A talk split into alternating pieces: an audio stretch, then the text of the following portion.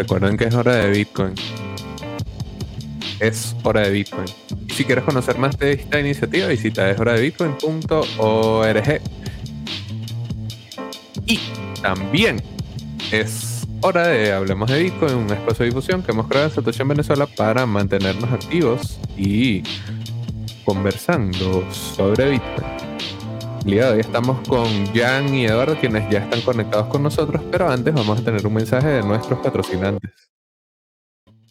Hablemos de Bitcoin es patrocinado por Leden, una suite de servicios que te ayudan a ahorrar y ganar más Bitcoin y dólares digitales. Los productos de Leden te permiten generar intereses, pedir créditos en dólares y obtener créditos para comprar más Bitcoin. Tus cuentas de ahorro en Bitcoin y dólares USDC, en colaboración con Genesis, ofrecen las mejores tasas de interés del mercado trabajando con la institución más establecida y con mayor transparencia de la industria. También cuenta con un servicio llamado B2X, exclusivo de Leden, que te permite utilizar tu saldo en Bitcoin para obtener un crédito en dólares y comprar el mismo monto de Bitcoin. Y si necesitas dólares pero no quieres vender tus Bitcoin, puedes obtener un crédito respaldado con tu Bitcoin en menos de 24 horas y no tendrás que venderlo. ¿Quieres ponerle alas a tus satoshis? Aprende más en leden.io. Recuerda revisar las tasas de interés vigentes, tanto para la cuenta de ahorro como para créditos en su página web. Y ahora un mensaje de Dr. Miner y su primer pool latinoamericano de minería. La versión 2.0 del pool de Dr. Miner ya está aquí y viene con todo, mucho más óptima, más rentable, más rápida, más simple, más equipada y más segura. We light up the future. Y como acabamos de escuchar de voz del CEO de Dr. Miner, Teo Tucumis, Dr. Miner viene con su pool con mayor optimización, el manejo de múltiples cuentas por usuarios, pagos más rápidos, es más rentable y con fees de transacciones más baratos, más simple, con una interfaz más agradable y más equipado y además también cuenta con mayor seguridad gracias al KYC que tiene cumplimiento con Estados Unidos. Así que bueno, échenle un ojo allí los mineros que nos escuchan al pool de minería de Dr. Miner. Finalmente, Bitrefill, la manera más sencilla de vivir con tu Bitcoin. En este caso para recordarte que lo que se te ocurra que necesitas comprar, vas a poder obtenerlo directamente en Bitrefill con más de 300 opciones alrededor del mundo para gastar tu Bitcoin o criptomonedas en tarjetas de regalo. Así que bueno, ahí Bitrefill, la manera más sencilla de vivir en Bitcoin. Y claro, recordarles que se suscriban al canal de Satoshi en Venezuela, que es donde ocurre la magia actualmente. Bueno, bienvenidos nuestros invitados del día. Eduardo Gómez, quien es parte del equipo de Purs, que es una plataforma para hacer compras en línea utilizando tus criptomonedas. Y en el caso de CryptoYan, el iluminado Jan Mejías, quien tiene un canal de YouTube que recomiendo que lo sigan, está en la descripción del video. Y bueno, el día de hoy tenemos a Eduardo, que además de trabajar en Purs, es como un OG Bitcoiner venezolano, y a Jan, que es otro perfil eh, de Bitcoiner, cripto, no sé cómo se definirá, más asociado al trader. Entonces la idea es ver qué pasó con el mercado, qué está pasando, cómo reaccionan este tipo de perfiles de participantes de este mercado. Y bueno, gracias por acompañarnos. ¿Cómo están, muchachos? Bien, bien, Javier. Excelente, Javier. Todo bien por acá. Muchas gracias por la invitación, como siempre. Bueno, como les había dicho, la idea es hablar de este, este golpe que vivió el mercado en estos días y que seguramente o sea, sea el tiempo que uno tenga en Bitcoin y esté relacionado con este mercado y toda la cosa, de todas maneras igual pega ver una caída del precio y además con la velocidad que lo hizo, ¿no? Que también tiene bastante que ver allí en cómo la gente se queda más o menos en shock. Entonces, bueno, nada, antes de de comenzar quería saber si de repente ya antes esperabas este movimiento, pensabas que el mercado iba a tener una caída así? Hey, ¿Qué tal? Bueno, mira, sí me lo esperaba y de hecho puse, eh, creo que un mes atrás aproximadamente, no soy malo con la fecha, pero sí puse unos tweets y puse, hice un video incluso, creo que se llama, creo que la tendencia de Bitcoin está por terminar, creo que vamos a tener una gran caída y expliqué más o menos el, el rango donde yo lo quería eh, y eso lo puse en Twitter y a la gente no le agradó para nada, sueña, me dijeron de todo, o sea, pero es como si los hubiera, yo creo que era mejor insultarles a la mamá y decirles que se iban a morir que, que hablarle, que a decirle eso, pues poner mi gráfica. Pero bueno, es lo que yo hago y bueno, eh, la gente se lo toma personal porque eh, ahí hay, hay emociones, pero hay dinero, ¿no? O sea, y tú no quieres estar eh, errado y perder dinero. O sea, yo creo que las dos cosas que a la gente más le molesta. Y en este caso, bueno, pues eh, eso es lo que conllevaba mi análisis. Y yo, o sea, estaba muy vendido en altcoins, pero realmente muy poco vendido en Bitcoin. Yo no suelo vender Bitcoin y cuando lo hago es por una buena razón. Y lo que hice fue eh, cubrirme con, con, un short. O sea, puse una parte del dinero que quería cubrir en, o sea, en fiat. No quiero perder tanto eh, y, lo puse en, eh, como, como cobertura, ¿no? Y esperé, me esperé la caída y bueno, el día que llegó, bueno, se dio perfecto. Entonces, eh, igual, me, igual me dolió porque, o sea, yo antes, yo vengo como desde los 5000, en esa época, en 2017 de la caída, y yo, te, yo siempre tengo un capital en el mercado que yo le llamo el capital de participación, que era pequeño en esa época, pero ya no es tan pequeño y oye, o sea, sí, sí, sí, sí, sí, sentía el coñazo, sí sentía el coñazo, pero, pero me lo esperaba. O sea, yo cuando estuve, eh, llegué aquí al mercado fue a, a, abarazar el riesgo, ¿saben? O sea, aceptar mi vaina si, si, si se va a cero, como me decían en, cuando, estábamos en 5000, eso se va a cero, se reían en el WhatsApp. Ok, chévere, amigos míos, bueno, ya, ya no se están riendo, pero bueno, ahorita es lo mismo, pues uno, una, había un momento, ¿sabes? Bajista que, hay que había que comprar en esa oportunidad y ahorita, bueno, ya hay que, hay que vender porque, bueno, yo realmente no me quiero tragar un mercado bajista porque no, no tengo ni capital ni tiempo, pero eh, estoy con lo, que, con lo que quiero estar, con lo que me siento cómodo. Yo creo que eso es lo más importante, estar con un, capital que uno se sienta más o menos tranquilo con lo que tiene ahorita. Y bueno, en Chitcoin sí, todo vendido al final.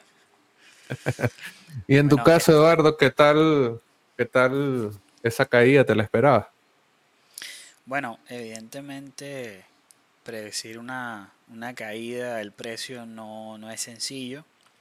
Más allá de que habían ciertos indicadores de que el mercado estaba muy sobrecalentado durante lo que es diciembre, eh, enero, febrero, marzo, en varias ocasiones estaba sucediendo algo muy peculiar, que es que cuando el precio estaba tratando, estaba rompiendo máximos, cada vez costaba más y mm, eh, más importante es el hecho de que el mercado estaba, lo que son las tasas de interés de los futuros, eh, la tasa de interés es el mecanismo a través del cual eh, los exchanges como Binance, Kraken y BitMEX eh, intentan, intentan eh, permitir que, los futuros y los derivados funcionen.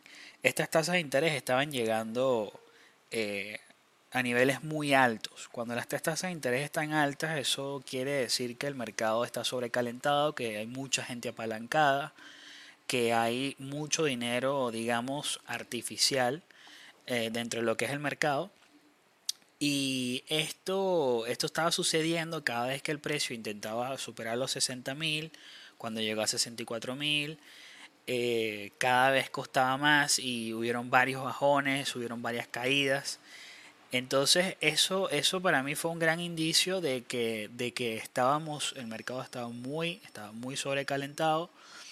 Yo me protegí básicamente vendiendo, yo durante todo este rally, eh, básicamente siempre tuve un plan en el cual, eh, en base a mi intuición y, a, mi plan de trading, yo no soy un trader, un trader frecuente, Yo hago algunos, algunos trades ocasionales siempre para maximizar pues mi, mi capital.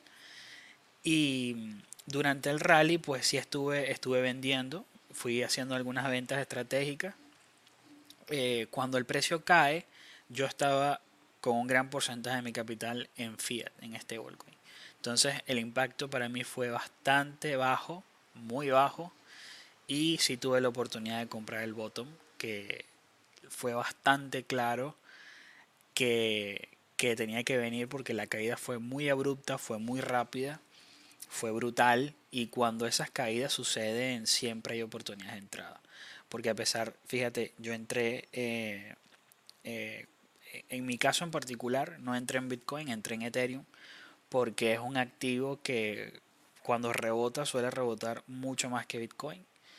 Y esta también fue una oportunidad donde mucha gente no solamente entró en lo que es Bitcoin, también hubo muchas compras en algunas, eh, algunas monedas dentro de lo que es el, mundo DeFi, específicamente Uniswap y, y, y SushiSwap, que son las dos más líquidas. Entonces hubieron, hubieron hubieron muy buenas oportunidades de entrada para aquellas personas que se mantuvieron alejados de todo este de, todo este mercado durante durante los últimos meses yo por ejemplo en estos meses no hice trading con no no me eh, no hice trading con, con lo que son los toques DeFi pero en esta caída fue una oportunidad para mí de entrar en todo este en todo este mercado que desde mi punto de vista tiene gran oportunidad de, retorno para los próximos meses.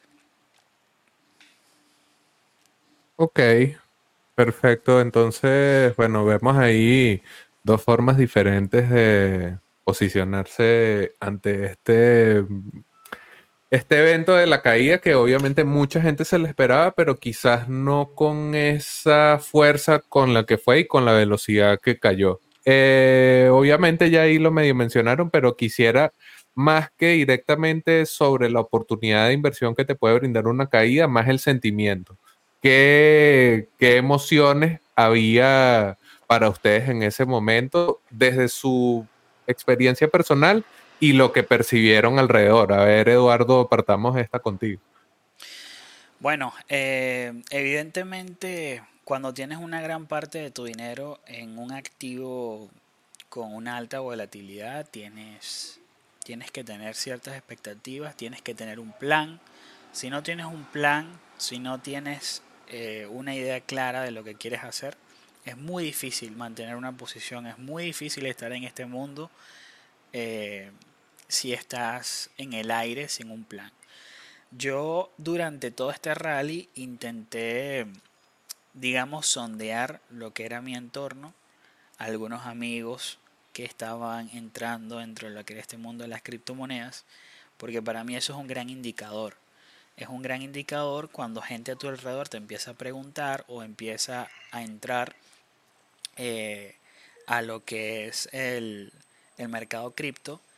Es, son, son un perfecto indicador. No un indicador de que apenas un amigo te escriba tienes que vender, no, sino más o menos para sondear lo que está haciendo la gente eh, que está entrando. Eh, lamentablemente este ciclo ha estado plagado de personas que, o sea, eh, la mayoría de las personas que están entrando son personas que quieren hacerse millonarios de un día para otro. Por eso es que hemos visto toda esta, esta locura de las monedas, los tokens de, de perros, Shiba Inu, eh, Dogecoin, que obviamente han vuelto millonarios a unos cuantos, pero lamentablemente mucha gente, eh, incluso a sabiendas de que es una moneda sin ningún tipo de valor fundamental, sin ningún tipo de, de, de potencial a futuro, mucha gente entró a estas monedas porque las escuchó en redes sociales, las escuchó en TikTok, una red que se ha vuelto muy popular en estos últimos en este último año prácticamente. Eh, y mucha gente entró entró en estas monedas que lamentablemente no solamente son muy volátiles sino que eh, en muchos casos como en el caso en el propio caso de Dogecoin es una moneda fantasma es una moneda zombie que nadie la está desarrollando eh, y eso es muy lamentable. Entonces para mí es importante entrar a este mundo con un plan, entrar con un plan de acción de cómo vas a, comprar estas criptomonedas, qué vas a comprar, cómo lo vas a hacer. Y para mí el mejor, el mejor mecanismo para entrar al mundo cripto para las personas nuevas siempre ha sido el dollar cost averaging, que es básicamente comprar un poquito de criptomoneda, Bitcoin preferiblemente, eh, en, lo que es un largo periodo de tiempo con, tus con tus ahorros, tus ganancias, tu trabajo. Para mí ese es el mecanismo perfecto para entrarle al mundo Bitcoin. Ok, bueno, esa es una estrategia que tenemos varios defensores por allí, inclusive en el blog de Satoshi en Venezuela hay un texto sobre eso de Raúl Velázquez. Voy a dejar en la descripción del video ahora que lo menciona Eduardo. Y bueno, Jan, en tu caso, ¿qué se siente una, caída de 50%? Ya estabas preparado. Eh, no es que te agarró con los pantalones abajo ni nada. No, pero, o sea, igualito me molestó, me, sacó un poco la piedra porque yo, yo vi la, yo vi, o sea, fue en la madrugada, ¿no? Entonces, yo, yo, bueno, no, fue en la mañana, pero para mí es la madrugada, yo me, me paro tardísimo porque me cuesta muy tarde. Entonces, yo, yo abro el, teléfono, le pongo los datos, le quito el, no molestar. Cuando veo así, que por cierto, qué bonito el teléfono, cuando, que, cuando veo así, veo, o sea, todo el, todo el mercado así, ¿sabes? Caído y, veo el, portafolio y digo, mira, ahí va una computadora de alto rendimiento que me pude haber comprado, ¿no? Pero, pero más allá de eso, de, de hacer de cuentas con, con, dinero que nunca gasté, este, bueno, o sea, lo vi, me molesté y tal, pero eh, como te digo, era algo que, que, estaba ya como que abrazando el momento, preparándome para eso. Y, y o sea, e, e, era el dinero que, que, tenía que tener allí porque si se da otro rally, que uno no sabe, uno no tiene un chance de, de, de, de buscar, o sea, uno, uno, encuentra una probabilidad y, y, pero si no es así, tienes que tener un, un, plan y el plan era pues seguir con ese capital y ese capital fue el que recibió el carajazo. Pero, pero bueno, o sea, ¿qué, qué carajo? Pues eh, ahorita ella es comprar, pues no, en, mi caso, ya es comprar, no, no vender. Y lo que ya hice, ya lo he hecho y hecho está. Incluso eh, fue interesante porque, como dijo Eduardo, eh, en, esta, en, esta, en esta subida, cuando estábamos con las primas altísimas, el funding rate y todo eso, era increíble porque eh, era, tan, era tanto que te daba el mercado que yo literalmente, yo vivía del, del funding, o sea, de, la comisión que te cobraba cada ocho horas Binance. O sea, era, e, era para mí eso, era indescriptible hace, era, era impensable hace, hace un año cuando estábamos en el bear market, o cuando estábamos no tan bien en el mercado. Y wow, o sea, yo estaba literalmente viviendo de ese, de, de esa, de esa, de esas fluctuaciones, de esas comisiones que me, me me daba el exchange. Una cosa impresionante. Y la gente me decía, a mí me, hacía gracia porque la gente me decía, no, eh, eh, ah, espera que caiga sentado Bitcoin. Yo, coño, con esto que estoy cobrando, hermano, diariamente, yo puedo esperar todo lo que tú quieras. Yo no tengo ningún, o sea, yo no estoy con FOMO porque yo en algún momento invertí, yo no soy como un visitante del mercado. Entonces, yo ya me preparé para esto. Entonces, como que, ah, bueno, o sea, si vamos a, si vamos a ir para arriba up only toda la vida y vamos a llegar a 500 mil dólares en una sola vela, no creo que pase, pero bueno, si pasa, ya, ya cobraré algo. Sabes que justamente quería hacer un comentario ahí porque mucha de la gente que reaccionó a ese análisis de Jan que nos comentaba antes, lo hizo de manera muy visceral, fue muy emocional. O sea, yo soy del team del chalequeo y de los memes y siempre me gusta decir only o se va a cero.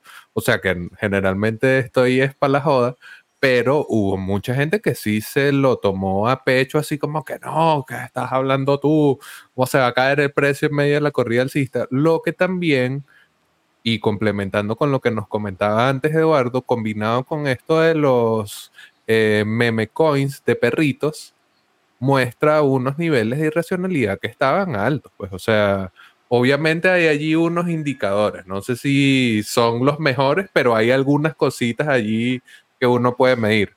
Es una, es una, es una cuestión eh, multicausal y, que no solamente se extiende al mundo cripto.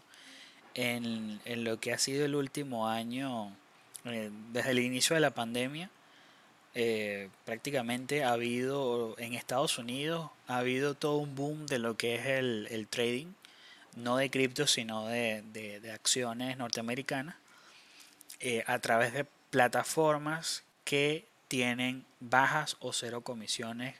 El mejor ejemplo de esto es Robinhood, que es una aplicación de teléfono que está gamificada, la aplicación está diseñada para que tú compres, eh, compres y vendas acciones de una forma muy fácil para que te básicamente es adictivo. Te regalan acciones por hacer trading y eso está diseñado para, engancharte a lo que es el mundo del trading. Y este, este boom básicamente se, yo, yo, digo que también afectó a lo que es cripto por el lado de las meme coins. ¿Por qué? Porque esta gente viene de lo que es el, trading de, acciones, lo que pasó con GM, con GameStop, por ejemplo. GameStop es una compañía que prácticamente estaba en declive, una compañía que no tenía, eh, eh, no, tenía buenos números financieros y a través de lo que es, el, de lo que es la, la, eh, la viralidad de las redes sociales, específicamente un subreddit muy famoso que se llama Wall Street Bets, eh, allí se armó un, grupo de personas que empezaron a comprar esta acción y la acción empezó a subir, a subir, a subir, a subir. Y básicamente estas personas, muchas de estas personas que estaban haciendo trading de, con esta aplicación Robinhood eh, en estas acciones se dieron cuenta de que Bitcoin, eh, no, no tanto Bitcoin, sino el espacio cripto está lleno de monedas que a través de un poquito de coordinación, ingeniería social, eh, estaban, eh, o sea, tenían habían grandes oportunidades de hacer pumps y hacer que estas monedas subieran.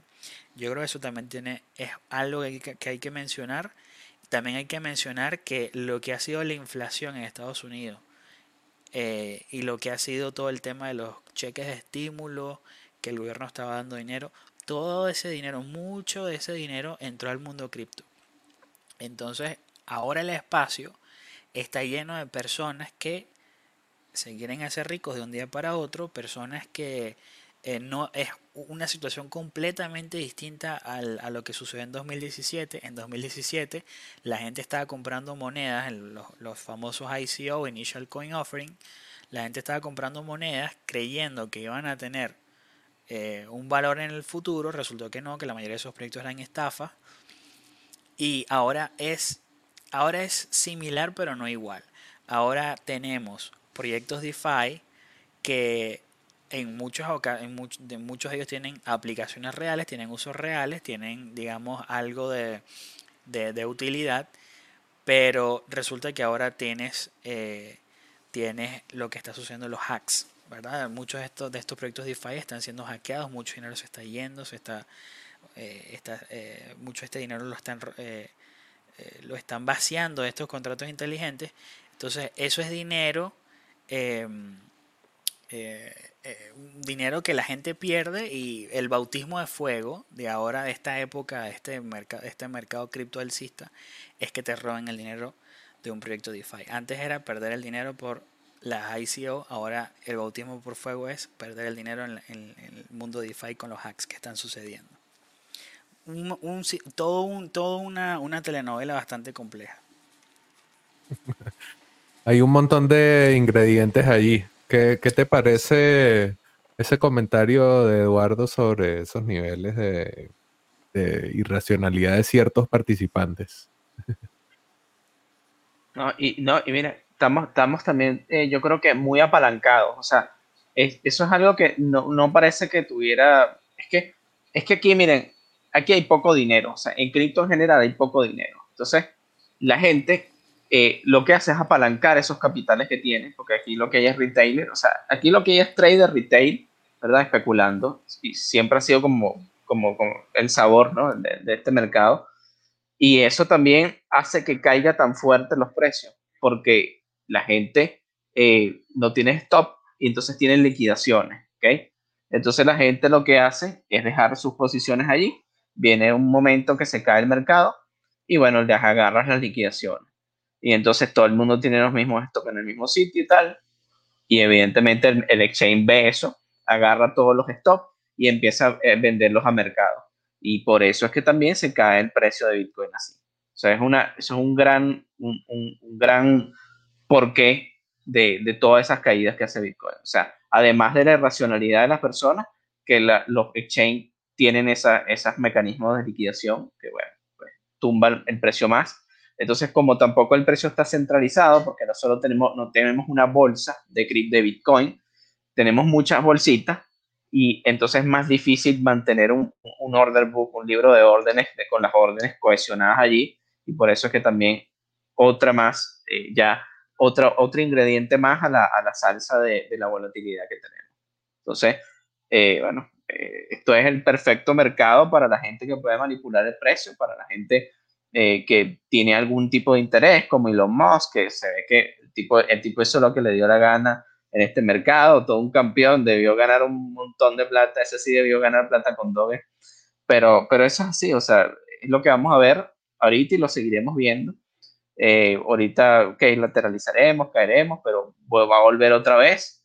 Va, ahorita, ahorita el retailer va a quedarse sin nada y después va a volver otro mercado alcista y lo mismo. Siempre va a salir otra narrativa distinta, siempre va a salir eh, otro meme coin distinto, otra situación distinta, pero vamos a ver, el, mismo ciclo se repite, pero con otros actores.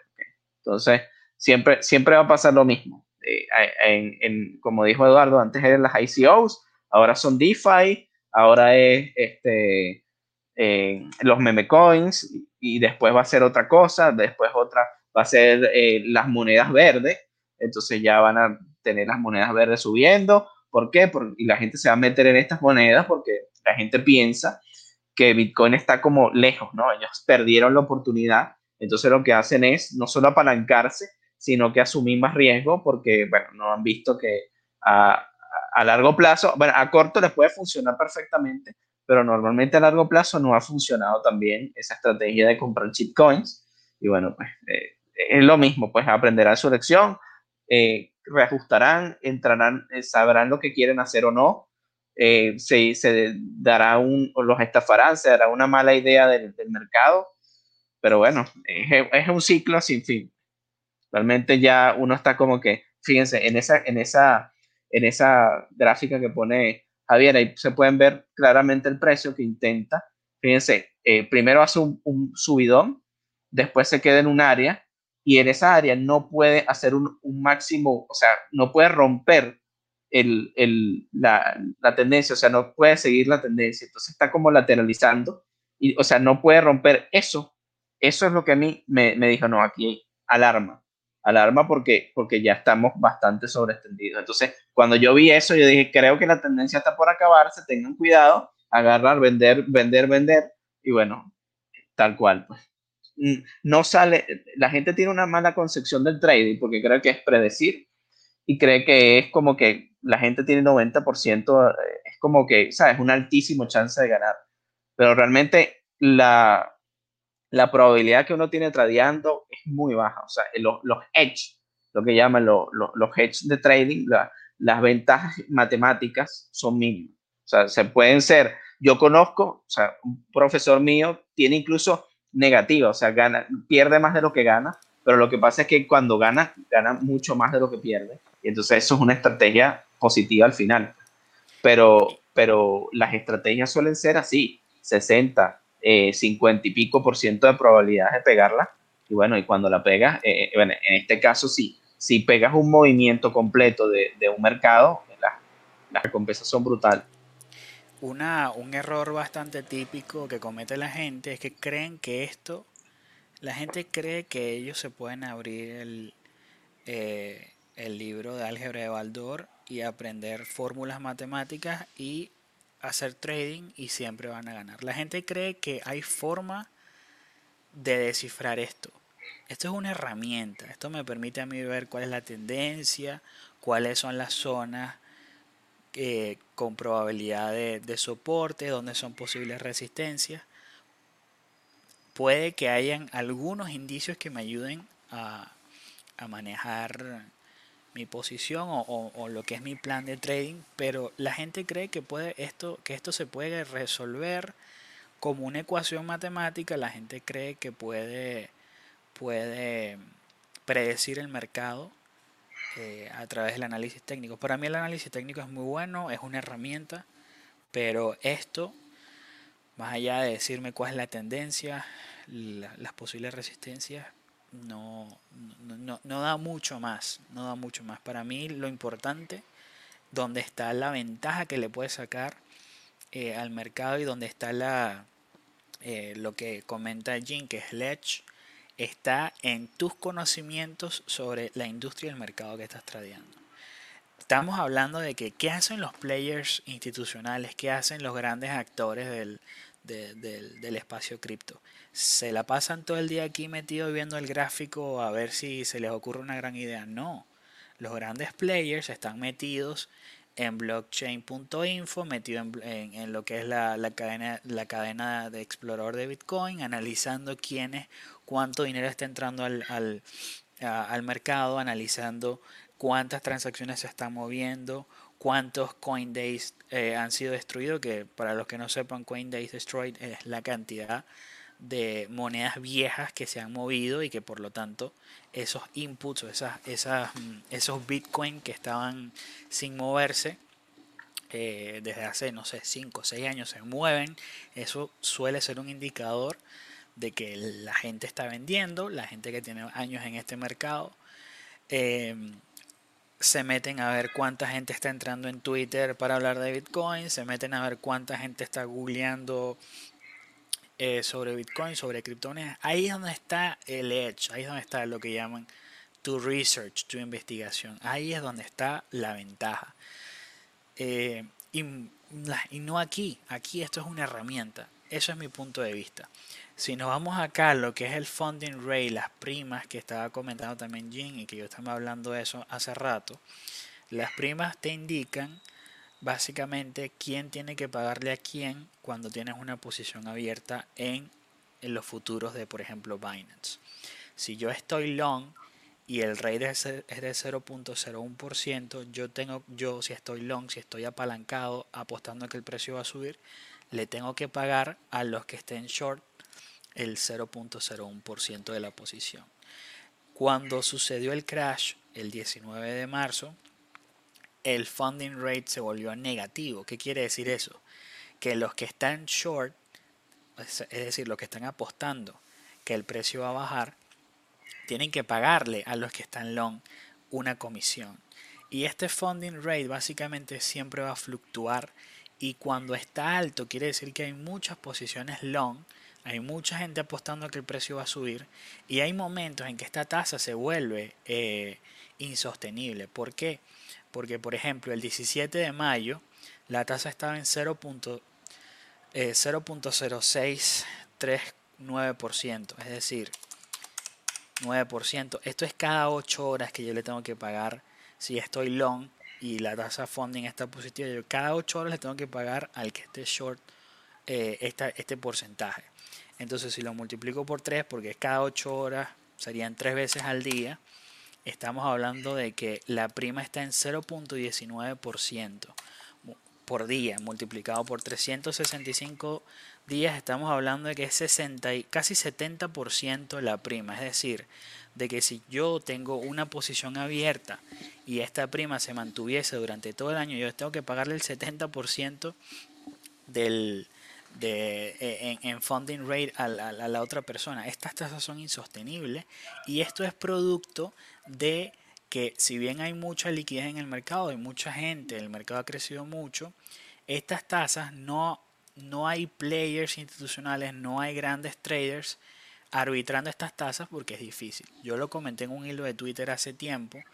Eh, mucha gente, esta tasa de interés, por cierto, estas tasas de interés también son las que en, parte, si lo queremos ver, los, servicios como Leden, como BlockFi, que te dan 10, 8, 12% de interés en tus depósitos stablecoin, ellos en parte, esos depósitos que tú estás colocando allí, ellos lo rehipotecan, lo prestan a otras personas, a, a otras instituciones eh, y les da un porcentaje de interés. Tú, si tú quieres, puedes hacer esto tú mismo, tú mismo puedes agarrar y si el, el funding rate está positivo, hay formas, hay productos financieros y formas de, de, de tú posicionarte para tú capturar este porcentaje, capturar este porcentaje e- y hacerlo tú mismo y ganar tu propia tasa de interés.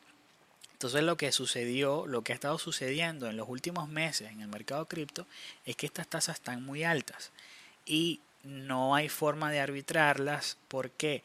Porque para tú arbitrar estas tasas y sacarle el máximo provecho, si tú eres una gran institución, tienes que estar incorporado fuera de Estados Unidos, porque en Estados Unidos está prohibido el- lo que es el mercado de derivados a menos de que seas una empresa constituida en Estados Unidos. Ya hay ciertas empresas como Binance está en- eh, tiene una subsidiaria en Estados Unidos, FTX tiene una subsidiaria en Estados Unidos, pero sigue siendo muy difícil para los grandes capitales arbitrar estas tasas. Y eso sería positivo, porque si los grandes capitales arbitran estas tasas, no serían tan altas y el mercado cripto no se sobrecalentaría tanto. Eh, un poquito de, de información para los, para los que no se- sepan de estas tasas de interés. Eh, pero siempre es interesante conocerlo porque esto es lo que nos este es el mejor uno de los mejores indicadores que tenemos ahorita para saber si el mercado está sobrecalentado si hay oportunidades de entrada si el, el funding rate está muy bajo. Suelen ser buenos momentos para, para entrar en, en una posición long. Entonces esto es el tipo de información que utilizan los grandes traders para posicionarse en el mercado. Bueno, ahí les dejaron alfa gratis aquí rapidito. Y puede ser gratis de verdad, porque realmente ese tipo de arbitraje no es muy, no es muy riesgoso. Realmente es mejor que la gente se meta a arbitrar eso, o sea, esos premium, de, no solo de, de funding, sino de, de los contratos con aspiración que se metan a trade. De verdad que es mucho mejor. Yo, de hecho, me volví loco con esa broma, me obsesioné y, y- incluso estaba buscando unos amigos para hacer una plataforma que enseñe mejor esa, ¿sabes? Que entregue más data de más exchange y tal. Porque de verdad que, o sea, en estos, en estos mercados alcistas sí se le saca muchísimo jugo. Ah, claro, hay, hay unos riesgos que, por ejemplo, y eso me pasó a mí, que cuando estábamos en 65 mil hubo una bajada, ¿verdad? Eh, muy rápida en, en Binance y Binance liquidó posiciones, o sea, nos sacó todo el mercado porque sí, o sea, incluso yo que, que para arbitrar eso hay que tener una posición en short allá y, y, y long en el, en el subyacente. Entonces yo tenía el short allí y Binance a las 12 y 15 de la, de, de la noche me dijo, eh, señor, su posición ha sido liquidada por la, el auto de leverage porque el mercado está muy congestionado y es buenísimo. Al menos me sacó en ganancia, me sacó una ganancia buena porque el precio estaba más bajo, o sea, me sacó, el, el, el precio cayó muchísimo, me sacó más bajo y, y me quedó en el spot la cantidad un poquito más alta y pude vender allá y, y el diferencial se lo gané. Pero, pero sí es mucho mejor, está mucho mejor que, que tradear. O sea, de verdad que lo- esos porcentajes analizados, analizados eran bestiales. sí, Y, no- sí, y en Bitcoin, en, en Bitcoin había unos, que eso es lo que ustedes vieron, pero en shitcoins, ojo, en Stellar Lumen era como 0.2, eran 200%, 150% anual, era burda. Entonces, eso era también un- una señal de techo. O sea, Ahí, de ahí que- garantizadito por Papa Sí. CZ, así que... eh, Yo tengo, tengo algo para mostrar sobre eso que está comentando Jan. Hay un script que alguien hizo. Déjame compartir pantalla. Hay un script que alguien hizo para sacar el, lo que es esta, esta tasa de interés que le puede sacar a, a acá, Run Module. A ver. Acá está. Esto, esto que está aquí annual rate, esta columna que dice annual rate es el porcentaje que le puedes sacar haciendo esto que está comentando Jen, que es comprar, básicamente eso se llama un carry trade. eh, un carry trade. Entonces, por ejemplo, ahorita el que está rindiendo más es, eh, es DOT, o sea, Polkadot. En- Entonces, este trade básicamente consiste en tú comprar Polkadot en spot, o sea, compras, tienes 100 dólares, compras 100 dólares de Polkadot, em, lo depositas en el exchange, o bueno, ya estás en el exchange, eh, por ejemplo en Binance, y esos 100 dólares en Polkadot lo colocas en lo que es el contrato Coin Marginet, que sería este Coin M. Hay dos formas con el Perpetual y el Delivery.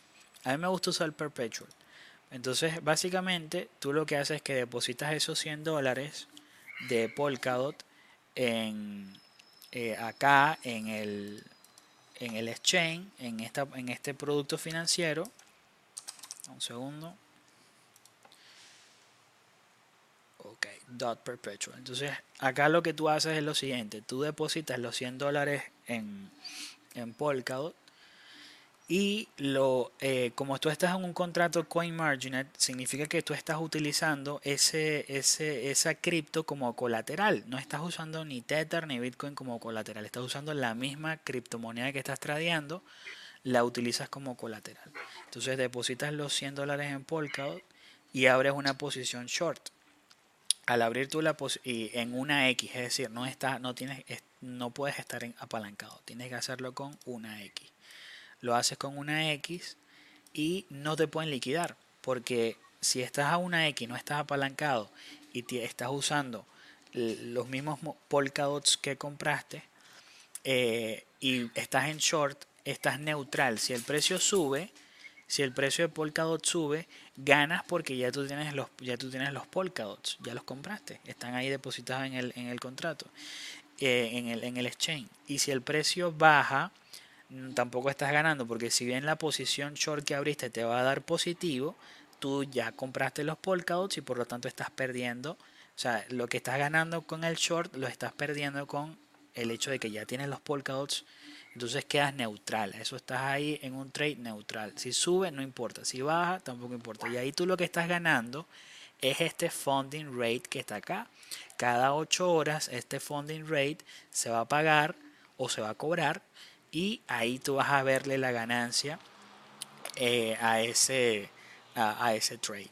Si lo haces en el perpetual, básicamente vas a cobrar cada 8 horas. En este momento el funding rate es negativo, entonces en, en este caso si haces el trade ahorita, no vas a cobrar, más bien vas a pagar una pequeña cantidad hasta que pasen las 8 horas, se resete esto y posiblemente la próxima va a estar positivo y así puedes ir eh, de forma pasiva ganando, eh, ganando lo que es el funding rate. Hay gente que lo hace con los contratos quarterly en vez del perpetual, que me imagino que es el que está usando Jin. Y ahí en el perpetual, eh, perdón, en el quarterly, más o menos allí ya tú aseguras la ganancia. Si lo haces con el perpetual, no estás asegurando la ganancia, sino que vas día a día. Eh, y son dos estilos distintos, pero bueno, los dos son válidos. Esto es bastante complejo de entender, esto hay que hacerlo con cuidado.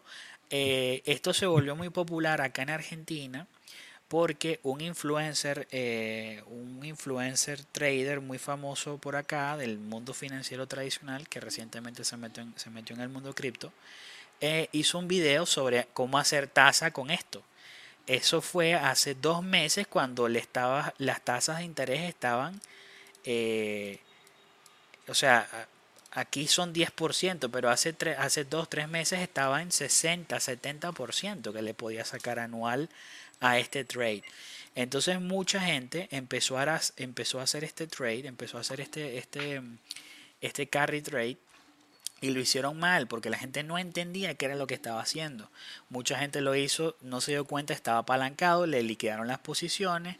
Hay gente que lo hizo y lo hizo en el contrato que no era y lo que hizo fue perder dinero, perdieron todo su capital. O sea, esto es un trade complicado, esto es, esto es avanzado.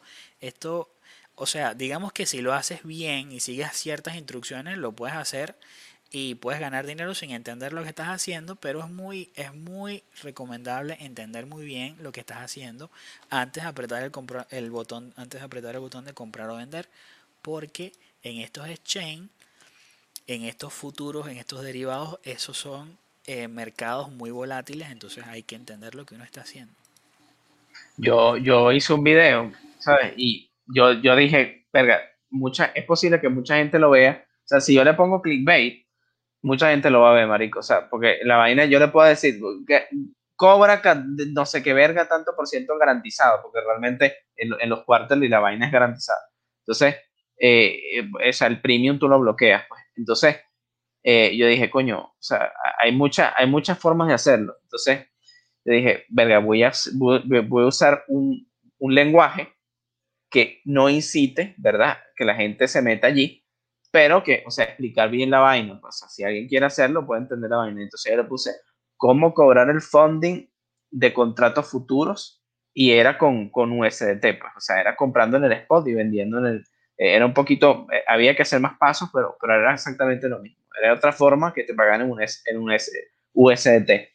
Entonces yo lo dije así porque yo pensé eso, que, ¿sabes que Mucha gente, eh, o sea, estos productos complejos, se meten en productos complejos como derivados, de quarter, y no entienden nada, y bueno, termina, termina frito, porque esto hay que es ver eso, o sea, si estás apalancado, si, no, si, si estás en el contrato que no es, si tiene un vencimiento que no es, entonces, no, mucha gente no saca las cuentas, y bueno, y al final te culpan a ti de, de, la, la embarra que se hizo la persona, pero esto es, y esto no lo enseña mucho, ustedes ven los youtubers grandes de trading, o sea, gente latina, que tiene cientos de miles de, suscriptores y no enseñan esta vaina. Pero es una forma bastante buena de ganar dinero y mucho más segura.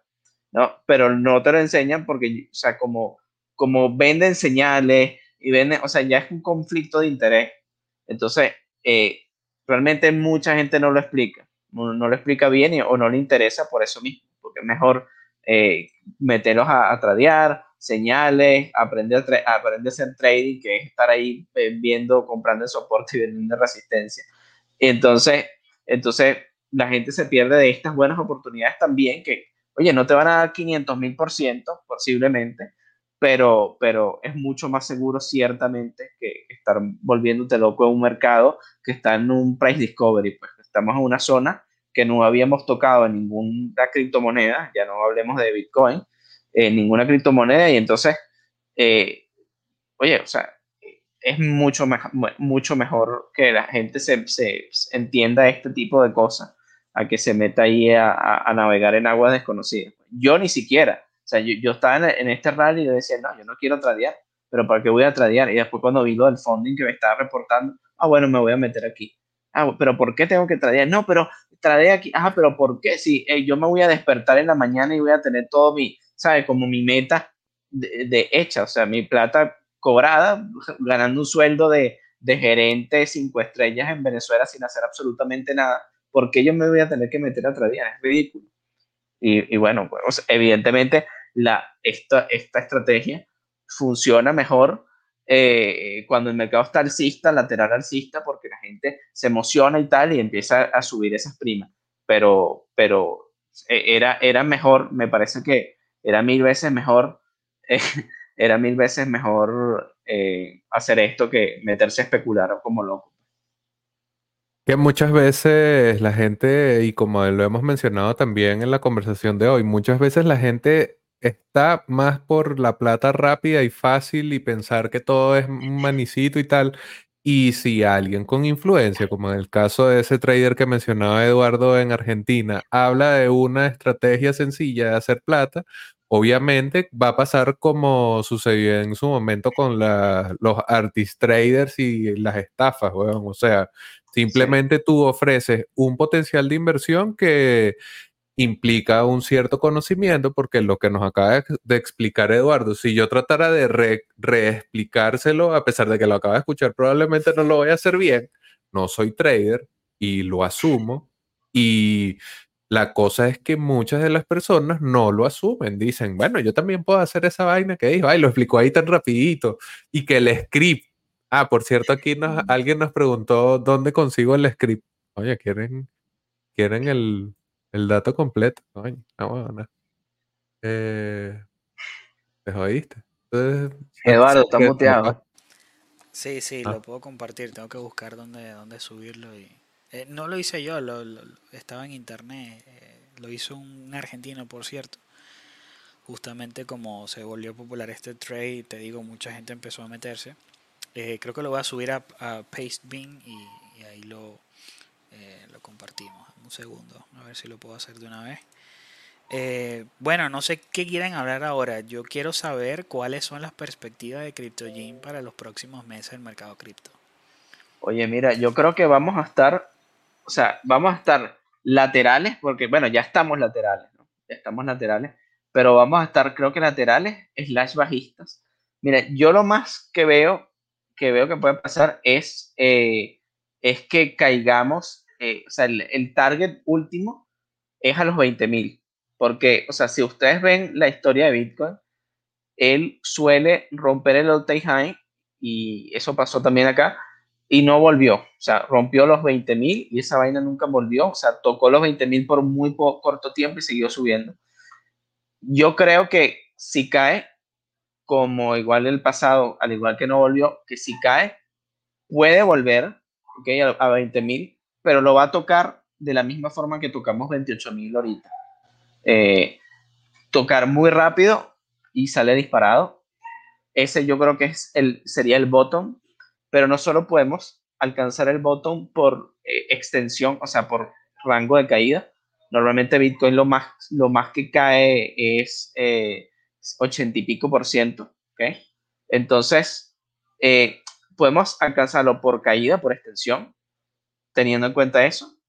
Y también podemos eh, alcanzar el bottom por, por tiempo de, de, que tengamos en un rango. Pues. O sea, yo creo que si logramos defender esta zona que tenemos aquí o los bajos 20.000 por mucho tiempo, y mucho tiempo les digo más de un año, yo creo que ese podría ser el botón. Entonces, eso es lo que yo manejo. No creo que volvamos este año a superar el all high. O sea, yo no creo que este año lleguemos a 70 mil. Pero podemos, podemos llegar a 65 otra vez. Podemos llegar, pero si llegamos, hacemos doble techo y nos vamos para 20 mil. Entonces, creo que es eso. Vamos a estar allí, laterales, y, y este es el, el rally que nos tocó. Entonces, llegamos otra vez y vamos a hacer la misma, el mismo movimiento que siempre hacemos. Se, se hace la, la, burbuja, se explota, agarra y se, se, vuelve a hacer otra, otro movimiento más alcista, devuelve a explotar y así vamos. Yo que había prometido que este iba a ser un episodio alcista, pero bueno. Y en tu caso, Eduardo, ¿cómo, ¿cómo es las perspectivas?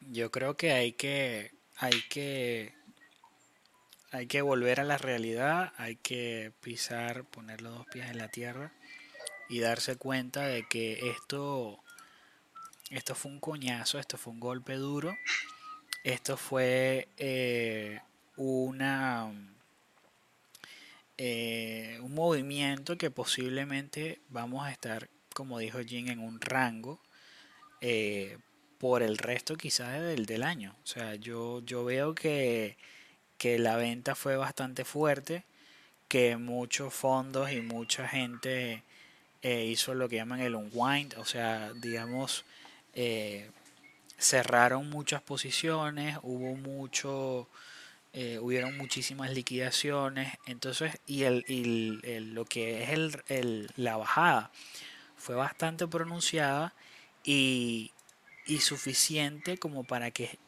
por lo que quede de año estemos en, este rango. Yo creo que es momento de no pensar en tradear. Si uno se pone a tradear este rango, el trader promedio va, va a volar la cuenta. O sea, porque, porque este precio lo van a estar subiendo y bajando, subiendo y bajando. Y al principio la, la, digamos las subidas y las bajadas pueden ser un poco violentas o quizás sean digamos eh, no tanto en velocidad, sino que, a ver, eh, lo, que quiero decir es que el trader promedio va a caer en muchas trampas. Porque va a estar, la gente está la expectativa de que el precio va a rebotar, de que vamos a volver a los 60 mil. Y lo cierto es que yo no, no, lo veo así. Yo creo que se viene un gran periodo de, de lateralidad, como lo dice Jim, hay que cuidar muy bien la, la plata, no hay que ponerse a tomar decisiones apuradas, no ser víctima del, de la avaricia y del miedo. Hay que tener un plan. Para mí el plan es acumular Bitcoin por debajo de los 33 mil. Eh, todo lo que sea en ese rango es, es oportunidad de compra. Por encima de 40 de de 43 mil son oportunidades de venta para aquellos que se quedaron atrapados. Me refiero a la gente que está tradeando activamente eh, Bitcoin. Para luego comprar otra vez porque vuelvo y repito, vamos a estar en un rango posiblemente desde los 30 mil, 29 mil eh, hasta, el, hasta el, posiblemente los 50 mil.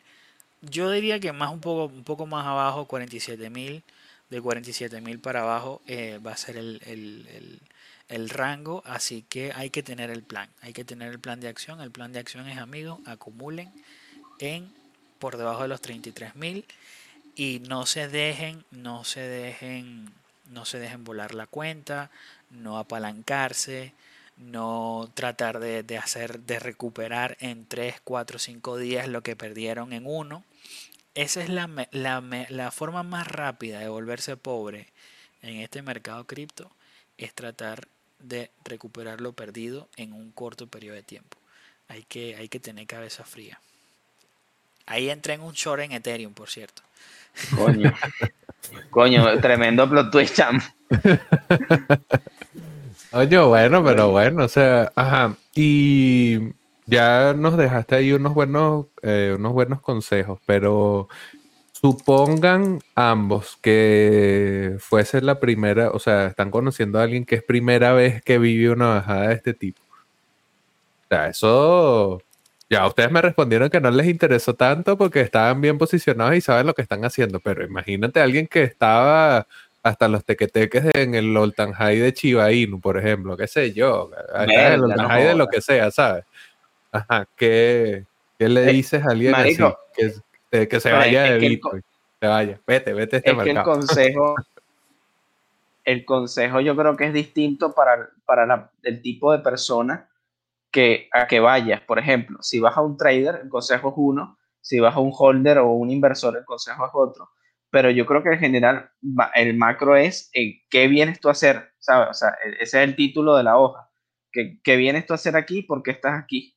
Entonces, si vienes a tradear, entiende que, que, o sea, que si te metiste en el techo de Chiva no entiende que la cagaste, ¿verdad? Que eres un huevón, pero eso no está mal, porque, o sea, porque puedes aprender de tu error y, eso yo lo puse en, un tweet, que, que, ok, está bien que eh, ganaste plata, ¿verdad? Con, con tu Chiva Inu, te volviste rico, un chamo se ganó eh, con 120 dólares, me dijo que se ganó 30 mil, perfecto. Pero es eso, entender que, ¿para qué viniste? ¿Ok? Y desempeñar el mejor papel que pudiste con lo que tuviste. ¿Saben? O sea, si estás haciendo trading, investiga de trading, patrones, eh, eh, volumen, eh, lo que dijo Eduardo de los exchanges, de los inflows, lo, o sea, ok, investiga lo que tienes que investigar para, para, para ser trader, ve hacia allá, y si eres inversor, entiende por qué estás aquí, entiende por qué invertiste en lo que invertiste, y, ve un poquito este, de historia de, de, de, lo que estás invirtiendo para que entiendas, o sea, lee un poquito, pero antes de meterte, ¿no? Porque eso es lo que, eso es lo que hace mucha gente, por ejemplo, que se mete a, trader, eh, gente que, que, se mete y agarra, este, se mete en, el, en un trade, va perdiendo y dice, no, no, yo, yo, yo soy inversor, yo no soy trader, cuando la vaina va 10% abajo. Entonces, cuando va 20% abajo, dice que yo soy miembro de la comunidad. Entonces, básicamente termina siendo un backholder de un shitcoin que lo que va es irse a cero y, o sea, es perder capital estúpidamente. Y bueno, entender la historia, o sea, qué que, que, pasen los ciclos de mercado, qué, qué emociones hay allí, eh, o sea, pero para todos, ¿no? O sea, para todos yo creo que es importante entender también sesgos emocionales, entender, o sea, no, no, no aferrarte a una idea, sino que verlo, de una, tratar de verlo, y es difícil de una manera objetiva, ¿no? Porque yo, yo al decir que la tendencia se iba a acabar, yo estaba yendo en contra de mis posiciones, o sea, yo estaba yendo en contra de todo lo que tengo, o sea, era loco, pero tienes que hacerlo porque uno tiene, en mi caso yo tengo como dos cabezas, la de trader y la de inversor. Ya eso es otro nivel porque tienes que entender los sesgos que te acosan como trader y entender los sesgos que te acosan como inversor y es una es, todo es una actividad de introspección, eh, más que de, soportes, resistencias y manejo de capital.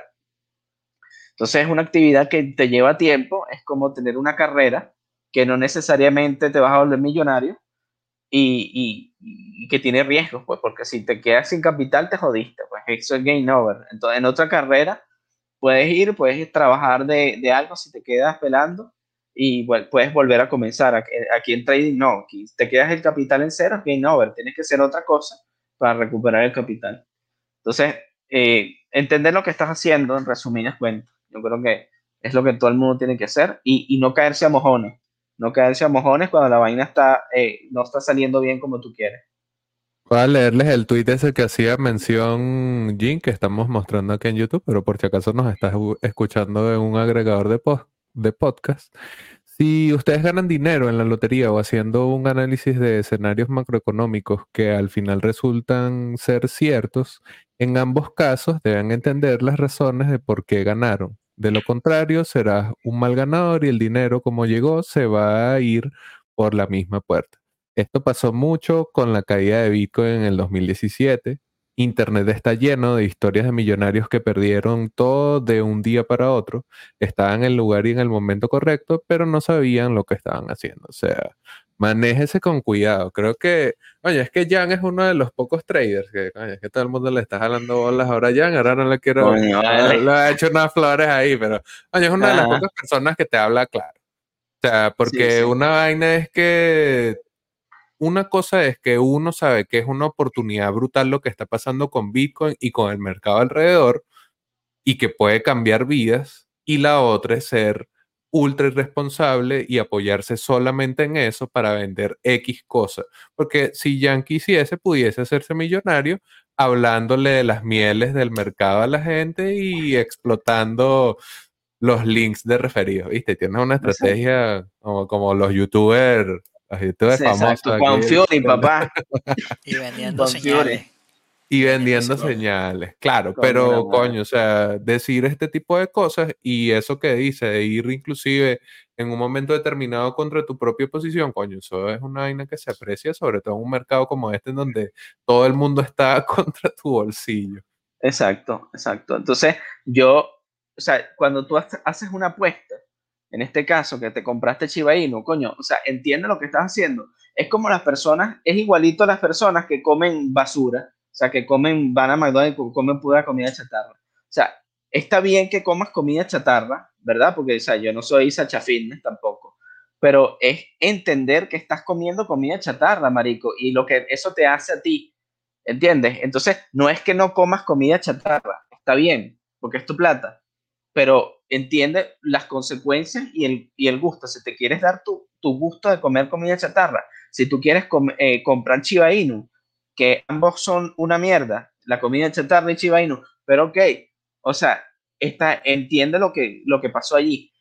Tú hiciste una apuesta, no eres un trader experto por hacer una apuesta, eres simplemente alguien que tuvo suerte, ok, gastaste, sacaste tus reales, ok, te, tienes 30 mil dólares, te compraste un apartamento, fino, pero no, no creas que por eso, y eso es lo que pasó en el 2017, mucha gente que, que creyó que era un genio, en el mercado, en Bitcoin, se apalancó un montón y le fue demasiado bien.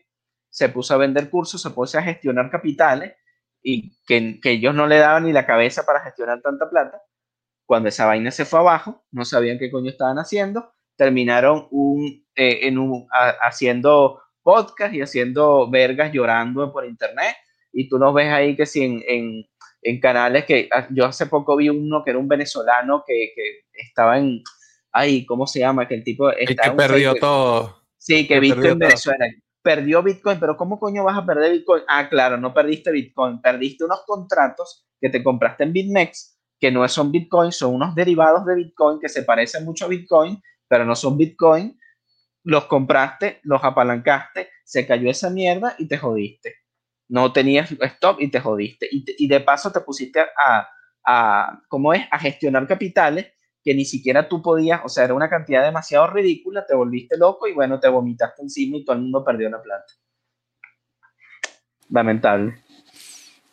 Pues sí, muy, muy, muy irresponsable, ¿no? Ponerse a manejar plata de los demás como que si, si fueses un, un fondo de inversión sin, sin experiencia, sin ningún tipo de, de aval que te certifique Bueno, a veces eh, yo no yo no como cuento con, con, con certificados académicos, pero pero como tú te vas a poner No, a manejar una plata que no es tuya así como así. Y bueno, y, o sea, está bien que quieras hacer un fondo de inversión, porque yo lo, yo lo considero mucho más serio, es más serio que ponerte a hacer un grupo de señales, por ejemplo.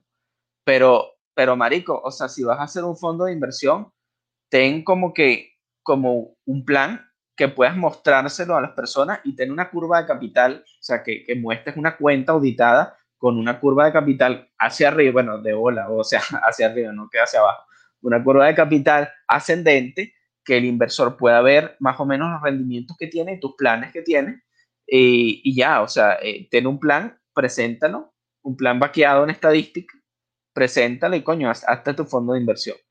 Pero el peor es cuando la gente se pone a agarrar capital. A mí mil veces me han dicho para que yo agarre capital. Y yo no, yo, marico, yo no voy a estar gestionando 500 mil, 5 mil dólares. Yo no voy a, o sea, primero porque, o sea, eso me pone una presión directa y segundo porque es muy poca plata. Si yo quisiera tomar capital, que algún día tengo la aspiración de hacerlo, es con una cuenta de un institucional, o sea, una cuenta de 400 mil dólares para arriba.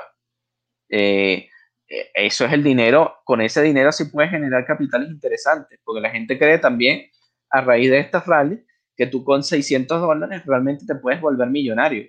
Y sí, te puedes volver millonario, pero el riesgo es que lo pierdas todo. O sea, eh, eh, es como, de hecho es peor, porque es posible que, que Dogecoin no suba más, ¿verdad? Y que tú estés en tu posición apalancada y se vaya para abajo, porque a Elon Musk lo tuitea de hace una semana. Entonces, eh, entiende que estás, eh, entiende que en ese aspecto estás eh, jugando el juego, el short game, pues, o sea, quieres llegar aquí y hacerte unas cuatro lochas y salirte, que es respetable completamente. Pero yo, por ejemplo, yo no me puedo arriesgar a eso, porque eh, esa, esto es lo que yo escogí hacer, pues, entonces yo no puedo cagarla comprando Chiba Inu o comprando, eh, no sé, eh, Bitcoin Cash. Si esa vaina se va para abajo, que tiene una tendencia bien bajista, yo no quiero estar ahí yo no quiero estar ahí y, o sea, yo no quiero invertir allí. es que es tirar la plata prácticamente a perderse por ahí, si ya sabes para qué tratar de ir en contra de las tendencias por terquedad. Bueno, ya casi Exacto. vamos cerrando, vamos a recoger las preguntas de la gente que nos está acompañando. Eduardo, si impartes algún tipo de formación en trading, nos preguntan por aquí. Creo que no, pero Eh, bueno. ¿Cómo es la pregunta, Javier? Que si impartes algún tipo de formación en trading. No, Tienes no, una academia, Codiox Academy. Oye, No, la no, podemos no. lanzar ahorita. Jan lanza el fondo de inversión, tú lanzas la academia y yo los, no sé, les vendo Javier da las señales por Telegram. Exacto, sí, es. Ok. Una oportunidad, eso es una oportunidad de negocio, pero, pero no, no, no, no, no me aventuro a hacer, a hacer ese tipo de, de emprendimiento porque eh, conlleva una gran responsabilidad, la verdad. Ok, Jan, en tu caso, ¿cómo afronta esta situación los institucionales y los grandes capitales que invirtieron por encima de 40 y 50? Y bueno, también nos puedes comentar qué opinas sobre esta pregunta. Creo que la gente, estos institucionales, o sea, aparte de ir en el long game, porque, porque creen en la tecnología, eh, no sé, o sea, tienen una, una alocación de, de, de capital que les permite aguantar eh, una bajada de esta categoría y pueden escalonarse, o sea, se pueden permitir comprar más bitcoins si baja y que es lo que, lo que suelen hacer los grandes capitales. Nadie realmente se compra todo en un solo lugar, o sea, eso es una muy mala idea en general, comprar, agarrar la casa y poner todo en 50 mil puntos cero cero, no, eso es una mala idea. Entonces, la gente suele promediar por eh, precios y suele tener un portafolio destinado a tal inversión. Entonces, si bien ahorita la están pasando mal, depende del horizonte, eh, el horizonte de, inversión de donde la tenga. Entonces, cada uno tendrá su horizonte y cada uno tendrá sus riesgos. Y entonces, este, bueno, eh, eh, cada, o sea, también hay que entender que los fondos de inversión de los grandes capitales no son infalibles, ¿ok? Ellos los pueden embarrar y pueden cagarla, y puede mucha gente muy talentosa cagarla, caso Archegos, caso fondos que han quebrado, que no son pocos, eh, pero es eso, o sea, al final, miren, todo el mundo tiene una opinión aquí, todo el mundo eh, gestiona sus capitales como puede, y bueno, no le salió a esta persona, la- le hicieron mal y bueno, se tendrá que esperar o tendrá que vender a pérdida. ¿Quién sabe? Sí, eh, bueno, mi punto de vista es bastante similar. Yo creo que ahora, o sea, digamos, en parte, este, todo este flujo que se movió a Bitcoin fue obviamente facilitado por el hecho de que muchos exchanges en Estados Unidos regulados lanzaron productos financieros, eh, digamos, dirigidos a los institucionales, eh, por ejemplo Coinbase que tiene Coinbase Institutional, eh, Kraken también tiene para instituciones. Entonces eso facilitó mucho la entrada, obviamente, de, capital, pero ahora, como dice Jan, estas instituciones tienen, tienen otra visión, ellos tienen, ellos tienen una un rango temporal alto, es decir, ellos piensan a largo plazo, no hacen movimientos súbitos de, que si el precio bajó eh, 10 mil dólares van a vender todo lo que compraron, no. O sea, ya de por sí, al entrar, eso conlleva un costo, un, costo de oportunidad y al entrar también tú estás eh, pagando muchos muchos fees a las al, al, exchange.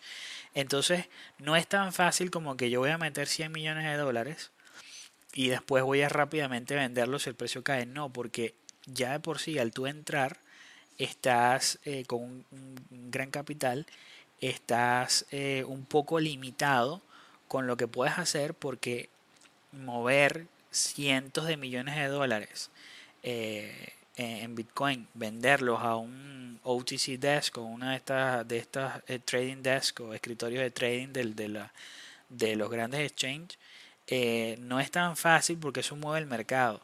Tú haces ventas grandes de cientos de millones de dólares, tan, o sea, el precio del Bitcoin se cae eh, por, por los momentos, porque sigue bien, si bien la, el, si bien ha crecido mucho lo que es el, el, el volumen de negociación, ha crecido mucho la, la, liquidez del mercado, los grandes movimientos de cripto siguen, siguen asustando el mercado.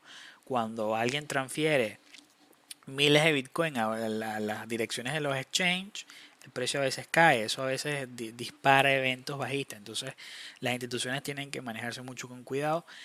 También está el hecho de que en los próximos, en, digamos en los próximos meses, si hay una subida del precio del Bitcoin, eh, este va a ser uno de los, de los, de los catalizadores, que otras, que nuevas instituciones se sumen, nuevas empresas eh, se sumen a comprar Bitcoin y lo publiquen. Eh, Tesla y MicroStrategy, en mi opinión, solamente son la punta del iceberg, pero está por ver qué otras instituciones están dispuestas a meter su, dinero en, Bitcoin y hay que estar atento a eso porque eso pues eso, eso es una buena señal. Eh, yo creo que este, este, este botón, este, este piso que hubo en el precio del Bitcoin, fue al ser tan súbito y al ser también en eh, al ser mm, digamos a mitad de semana eh, digamos que los grandes players o los grandes las grandes instituciones tampoco es que tuvieron mucho tiempo de reaccionar eh, y comprar el botón. Para mí este este piso del bitcoin lo compraron ya los traders los los grandes institucionales que ya están metidos en el mundo bitcoin. Entonces hay que esperar los próximos meses a ver cómo ¿Qué otras instituciones, qué otras grandes compañías deciden agregar Bitcoin a su eh, balanza de, su, su, su, portafolio? El balance pues, corporativo, que es lo que generalmente hacen. Eh, yo lo único que agregaría ahí es que creo que el único que hubiese estado en pérdida era Tesla porque la mayoría de las grandes compras, los precios promedio, el de Sailor está MicroStrategy está por ahí por debajo de 25 y Square está como en 32, una cosa así, así que de repente en algún punto se sintieron bajo agua de los más conocidos. Allí pueden revisar eh, Bitcoin Treasuries y ver ustedes mismos cuáles son.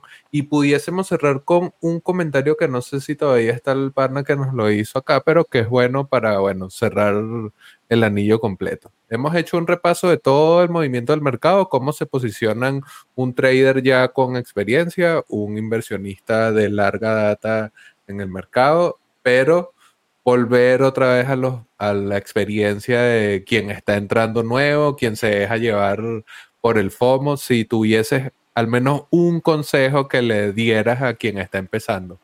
Tu caso, Eduardo. Bueno, alguien hizo una pregunta similar en el grupo de Telegram de Satoshi en Venezuela. Mi respuesta fue básicamente no tomar decisiones apresuradas, no comprar, eh, eh, no meter todo tu capital, hacer el dollar cost averaging, comprar de poco a poco, mejorar tu situación personal, mejora tu flujo de caja personal. Si tú eres un trabajador, eh, intenta mejorar tu, sueldo, busca la forma de invertir en tu propia educación busca mejores oportunidades laborales. Si tienes un negocio y vives de lo que es tu negocio, busca la forma de mejorar tu negocio, de, ganar más dinero.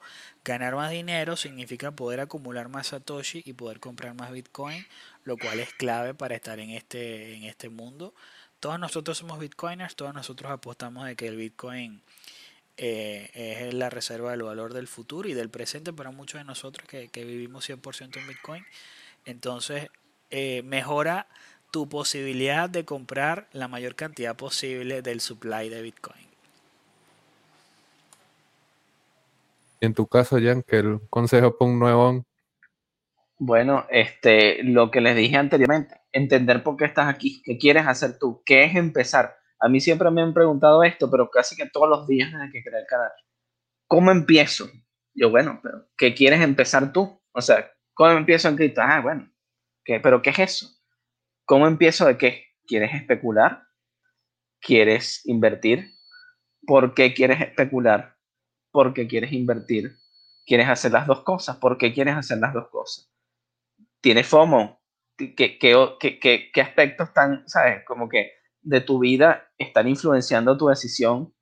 Y, ver todo, o sea, es una, es una tarea más introspección, como toda inversión creo que yo, eh, creo yo que, que es así pero es eso, o sea, entender qué vienes a hacer aquí y, ponerlo en práctica. Empezar, si quieres especular, bueno, te metes en súper especulativo, empiezas a leer libros de especulación, toda especulación, burbuja, ciclos de mercado, eso, o sea, la gente podrá decir que los soportes y resistencia no funcionan, la gente a mí me podrá decir que los Fibonacci no funcionan, cosa que estoy medio de acuerdo, pero, pero entiende más, empiezas por eh, al menos ciclos de mercado, teoría de DAO, ve bastantes fotos de burbujas para que vea que todas son muy parecidas, ve cómo se comporta la psicología, ve, eh, ve mucho psicología y después que te metes en análisis técnico, porque eso es lo más sencillo que del mundo, una persona que estudia análisis técnico puede, no sé, en un mes puede saber unas bases, o sea, que le permitan hacer análisis, o sea, puedes hacer un buen análisis con un mes, eso no tiene ningún tipo de ciencia, para nada, o sea, es muy fácil. Y pero una vez que ya tengas un macro formado bien, bueno, pues empieza a agarrar una cuenta de 100 dólares. A mí, a mí no me gusta cuentas demo y menos en cripto porque realmente primero no hay muchas y segundo, eh, aquí puedes empezar con poca plata. Entonces, coño, 100 dólares. Agarra 100 dólares, navega las aguas con dinero real, porque una cosa es el demo y otra cosa es real, pero, o sea, mil veces. Y entiende por qué estás haciendo lo que estás haciendo encuentra una estrategia o varias estrategias que te permitan sobrevivir en el mercado, o sea, que no te mueras, pues, sino que, no que vivas de trading, sino que no, no penes, pues. o sea, que la, cuenta esté hacia arriba. Y bueno, y a partir de ahí tú ya te buscarías lo que quieres hacer y por qué lo quieres hacer. Empieza eh, eh, para quitarte la piquiña, empieza eh, tradeando scalping, que eso no te va a durar nada. Entonces, cuando pierdas plata, vas a entender por qué perdiste plata. Entonces, te vas a meter en swing y no, no, no, seas miembro de la comunidad, por favor, no, no, no, te quedes pelando. Y, o sea, corta tus pérdidas rápido y después empieza a aprender gestión de capital, ¿verdad? Y ahí va, te vas desenvolviendo. Pero es algo muy, es algo muy, mucho más complejo que hacer dólar cost average, como dice Eduardo. Y tampoco es que vas a ganar tanta plata realmente. Y, y es bastante duro. O sea, es una profesión que tienes que, que estar como al máximo nivel si la cagas, te jodiste. O sea, una cagada, adiós. Así es. Y bueno, yo como comentario final ahí agrego que también otra buena forma de entrar eh, para aquellos... Eh, hay mucha gente, sobre todo aquí en Latinoamérica, eso es muy común, la gente tiene la plata en efectivo en su casa, guardada. Eh, acá en Argentina eso es algo súper común, la gente con los dólares bajo el colchón. la gente con plata, dólares en cajas de seguridad. Eso acá es un boom porque aquí Argentina es un país que también ha sufrido los embates de la inflación, del, de la hiperinflación y todo eso. Eh, y de paso aquí las autoridades tributarias son, son, son implacables, entonces la gente suele tener su plata en efectivo escondida de los ojos del gobierno. Tener la plata escondida debajo del colchón es una forma muy ineficiente de tener tu dinero. Porque la gente no entiende. Estados Unidos también tiene inflación. El dólar también tiene inflación. La inflación del dólar es 2%. Pero más allá de que la inflación del dólar es 2%, en realidad la inflación de precio del consumidor es mucho más alta, no solamente en Estados Unidos, sino en los países latinoamericanos. Si tienes tu plata en el, debajo del colchón, estás perdiendo dinero la mejor, una buena forma de empezar a empaparse con el mundo cripto, así sea sin involucrarse directamente con criptomonedas, es comprar stablecoin. Compras stablecoin, ya estás preparado para comprar el botón en caso de que ocurra el botón, porque hay mucha gente que dice, ay bueno, yo voy a comprar Bitcoin cuando baje. Ajá. ¿Cómo lo vas a comprar? Si tienes la plata bajo el colchón, ¿cómo vas a aprovechar el crash del 19 de mayo? ¿Cómo lo aprovechaste? ¿Cómo compraste? No puedes, no puedes hacer movimientos tan rápidos eh, porque, y aprovechar esos votos. No puedes porque si tienes la plata en físico, no la tienes en un exchange, es complicado. Entonces, mi mejor recomendación, pueden eh, probarlas, como quien dice, meter los dedos en el agua, a ver si está caliente o está fría, compra stablecoin, eh, puedes hacer, saca, hacerlo del lending para sacarle algo de porcentaje de ganancia y tener listo la plata ahí para cuando haya un buen dip comprar y posicionarte. Otro como comentario final, ojalá yo creo que el evento, una pregunta adicional que me gustaría aquí plantearle a ustedes, ¿cuál ustedes, cuál creen ustedes que sería el evento más bullish que puede pasar en Bitcoin este año? Para mí sería el, el ETF, que aprueban un ETF de Bitcoin. Para mí eso dispararía todo lo que es el precio del mercado, eso sería el, bull rally más épico de la historia de, de, Bitcoin. Pero lamentablemente hay mucha oposición dentro de las autoridades norteamericanas y, no sé si hay alguien, bueno, no sé que si Jin tenga otra, otra opinión de esto, pero me parece que sería algo muy bullish.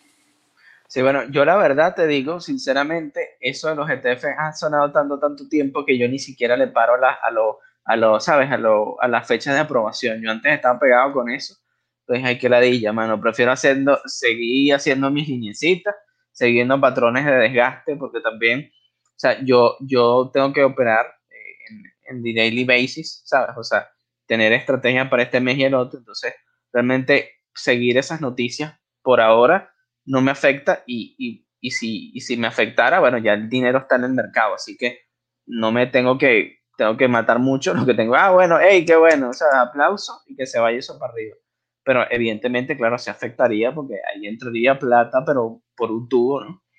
Y, bueno, mira, este, no sé, no sé las fechas de, de, aprobación, pero seguramente el precio va a subir mucho antes de que la aprueben, ya cuando estén circulando en, en, los pasillos el que se está aprobando, seguramente veremos antes a Bitcoin hacer y ya cuando también aprobada, del, del último velito para arriba. Oye, esto, no sé si esto ya me empieza a recordar al 2018 y estoy comenzando a tener flashback de cuando esperábamos el ETF como el agua. obviamente que si llega va a ser una explosión, pero yo personalmente no lo veo y veo que se le va a dar, eh, si no directamente negar las solicitudes nuevas que se reintrodujeron entre el año pasado y este año, eh, si no negarlas directamente, se les va a dar dilación todas las veces que sean necesarios. Creo que son hasta cuatro veces que se puede dilatar el proceso, así que no lo veo pasando. Y un evento bullish que quizás va a pasar por debajo de la mesa, pero que hay que considerarlo es la activación de Taproot. Si finalmente la señalización termina llevando por encima del 95% del poder de minado y terminamos eh, los mineros terminan señalando más del 90% de los bloques, se bloquea y comienza el proceso de activación definitiva de Taproot. Es un, yo creo que es un evento de Celon de News, obviamente, pero es un evento bullish en el largo periodo de tiempo porque Bitcoin adquiere nuevas, nuevas características. Tenemos un episodio dedicado a Taproot aquí, así que podemos hacerle la cuña de una vez. Pero bueno, podemos entonces ir cerrando el episodio del día, recordarles que pueden seguir a los muchachos en Twitter. Los estuvimos mostrando todo el episodio, pero de todas maneras, a Jan lo consiguen como arroba no estoy molesto en Twitter y a Eduardo lo consiguen como arroba Codiox. De todas maneras, los links están en la descripción del video. Y de pana les recomiendo que se suscriban al canal de CryptoYan, El Iluminado. Y obvio, recordarles que es hora de Bitcoin. Es hora de Bitcoin y como vimos, hay bastantes maneras de aprovechar ese momento que está haciendo ahora y conocer más de esta iniciativa. Es hora de bitcoin.org.